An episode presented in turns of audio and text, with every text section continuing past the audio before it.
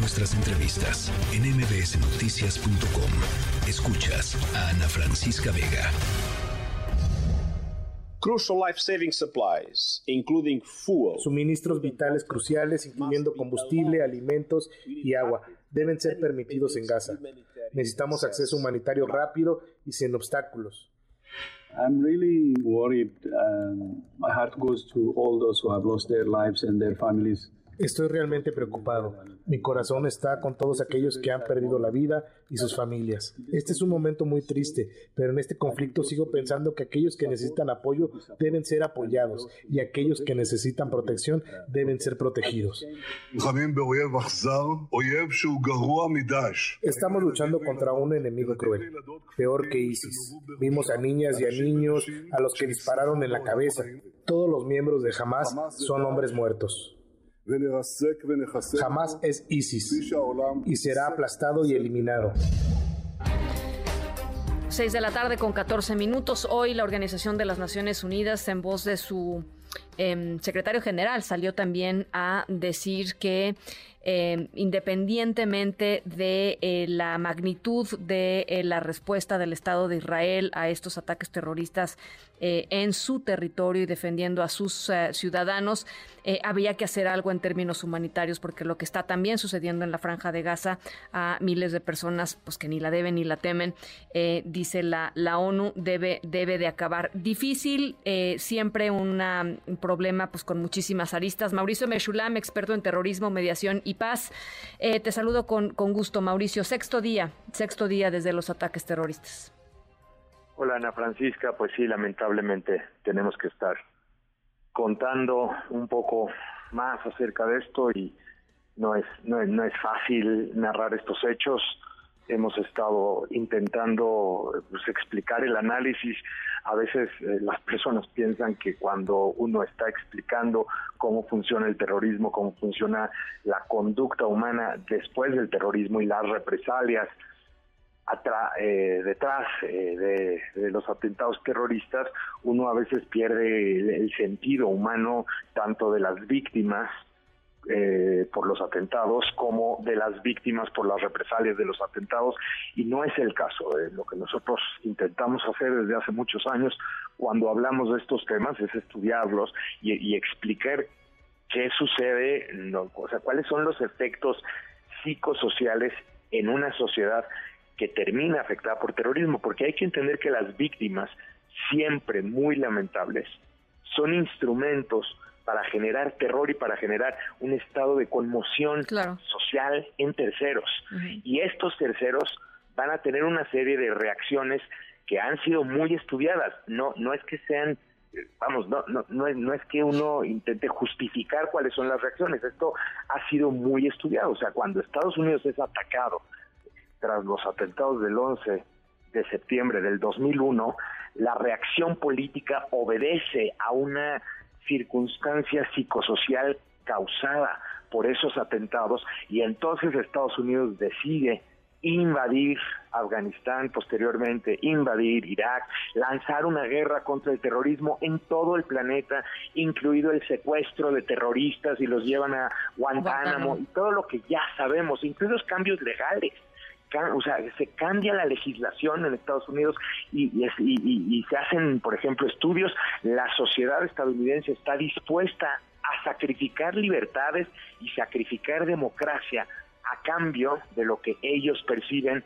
como garantías a su, a su seguridad. Y luego ya sabemos también que tras esas medidas el terrorismo no disminuye, lamentablemente, están los datos, el terrorismo de hecho incrementa. Pues Al Qaeda es algo muy diferente que lo que era en 2001, pero Al Qaeda existe, sobrevive, muta, se mueve de lugar, eh, se esparce y luego tenemos una escisión de Al Qaeda que es ISIS, que también va a tener una serie de operaciones, en fin, eh, las estrategias de combate al terrorismo eh, que se implementan a partir del 2001 no son eficaces. Ahora, estamos ahora en una coyuntura en donde ocurre un atentado de una magnitud brutal, no son los ataques del 11 de septiembre, pero sí contienen elementos de atrocidad muy, muy severos. Esto va a ser estudiado muchísimos años como uno de los mayores atentados, porque no es un atentado, es una cadena de atentados cometidos en contra de civiles y lo que estamos viviendo en este instante es la respuesta o la represalia que el gobierno israelí está implementando que claramente eh, está teniendo también un costo humano muy difícil de narrar, un costo humanitario, estamos hablando de víctimas que también eh, son inocentes, víctimas civiles, de personas desplazadas, en fin, esto es básicamente lo que estamos viviendo. Además hay una situación de rehenes, es una situación inusitada, ¿eh? o sea, una situación de 150 rehenes retenidos, entre los cuales hay eh, ciudadanos extranjeros, como bien lo estás narrando, dos personas mexicanas, que cambia completamente la jugada en términos de cualquier clase de represalia, es, una situación de verdad inusitada.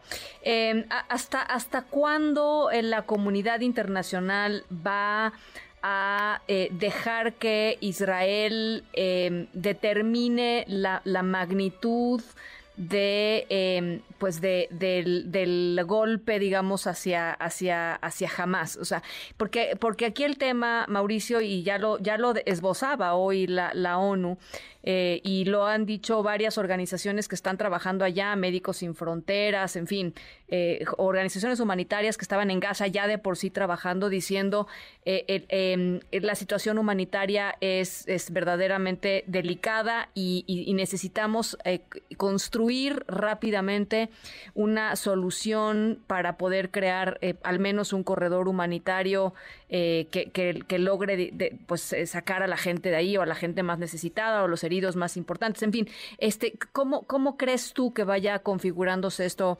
Sé que es muy difícil este, saberlo, pero ¿cómo crees o qué elementos crees que tengan que estar ahí sobre la mesa para, para pensar si, si el gobierno de Israel decide pues ceder en esto, ¿no?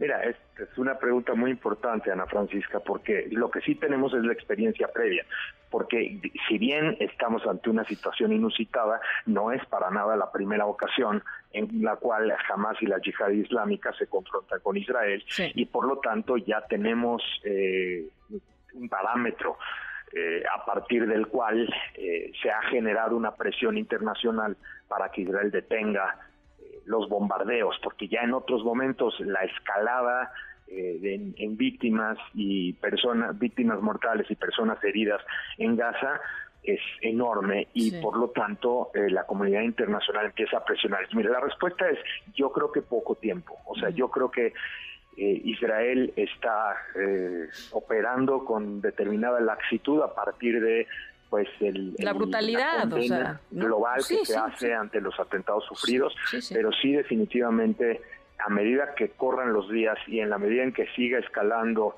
y que sigan corriendo las imágenes, los videos, empieza a generar una presión internacional que eh, obedece a una imagen negativa por parte de Israel, cosa que además hay que entender, jamás y la yihad islámica conocen muy bien, entienden perfectamente bien cómo funciona este mecanismo y sabían perfectamente bien que tras semejante tamaño de atentado terrorista, Israel iba a lanzar una represalia masiva. Lo conocen, pero también saben que el efecto político de esta represalia es negativo en el largo plazo en contra de Israel. Entonces le dañan por doble vía.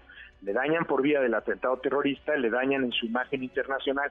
Israel responde una y otra vez bajo estas circunstancias y tiene una situación complicada eh, en, términos de, decidir eh, cómo realmente restaurar su capacidad disuasiva frente a Hamas y frente a la chica islámica, sobre todo añadiendo el componente de la posibilidad de la internacionalización del conflicto, la posibilidad de que entre la milicia libanesa de Hezbollah o que entren algunos otros actores eh, aliados a Irán.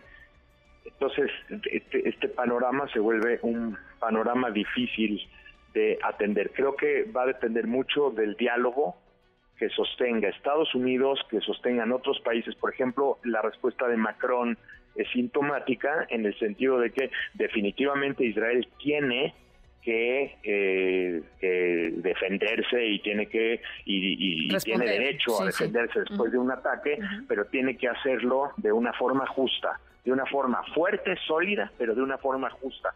Y en este lenguaje empieza empieza a tejerse ya, eh, sin duda, una presión internacional en contra de Israel. Bueno, pues eh, algo más que te parezca a estas alturas, digamos, a seis días de, del inicio de, este conflicto, que te parezca importante. Yo creo que lo importante va a ser la definición de una potencial ofensiva terrestre, porque realmente eh, se espera que la situación siga creciendo en los próximos días. O sea, esto que estamos viendo es apenas el preludio de la decisión en caso de que sea tomada de que la ofensiva terrestre ocurra. En caso de que ocurra, eh, la situación humanitaria se vuelve más complicada, pero al mismo tiempo eh, el panorama táctico se vuelve complicado para que Israel realmente obtenga los objetivos que está buscando, que tienen que ver, repito, con su capacidad disuasiva frente a Hamas y la yihad islámica después de haber sufrido un ataque completamente inesperado y completamente sin precedentes. Bueno, pues eh, estaremos seguramente eh, observándolo y conversando. Gracias siempre por tu por tu generoso tiempo, Mauricio. Al contrario, Ana Francisca, seguimos en contacto. Un abrazo. Noticias.